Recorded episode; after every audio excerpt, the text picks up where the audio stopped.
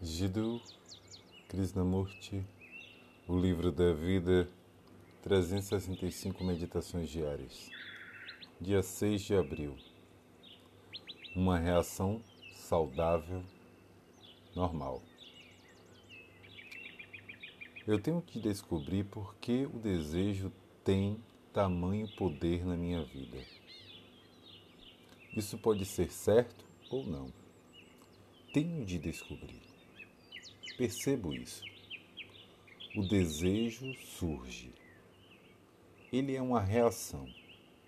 Uma reação saudável, normal. Do contrário, eu estaria morto. Vejo uma coisa bonita e digo: por Deus, eu quero isso. Se não quisesse, estaria morto. Mas na sua busca constante, há sofrimento.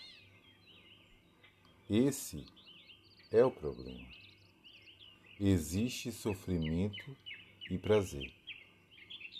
Eu vejo uma mulher bonita, realmente bonita. Seria um absurdo dizer, não, ela não é.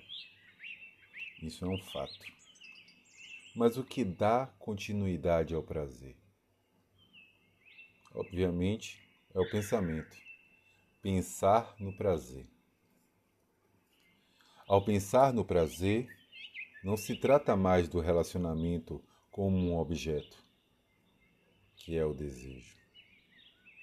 O pensamento aumenta esse desejo pensando nele, construindo imagens, quadros, ideias.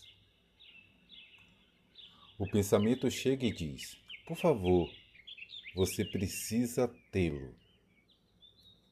Isso é crescimento. Isso é importante. Isso não é importante. Isso é vital para a sua vida. Isso não é vital para a sua vida. Mas eu consigo olhar para isso e desejá-lo, e esse é o fim sem interferência do pensamento.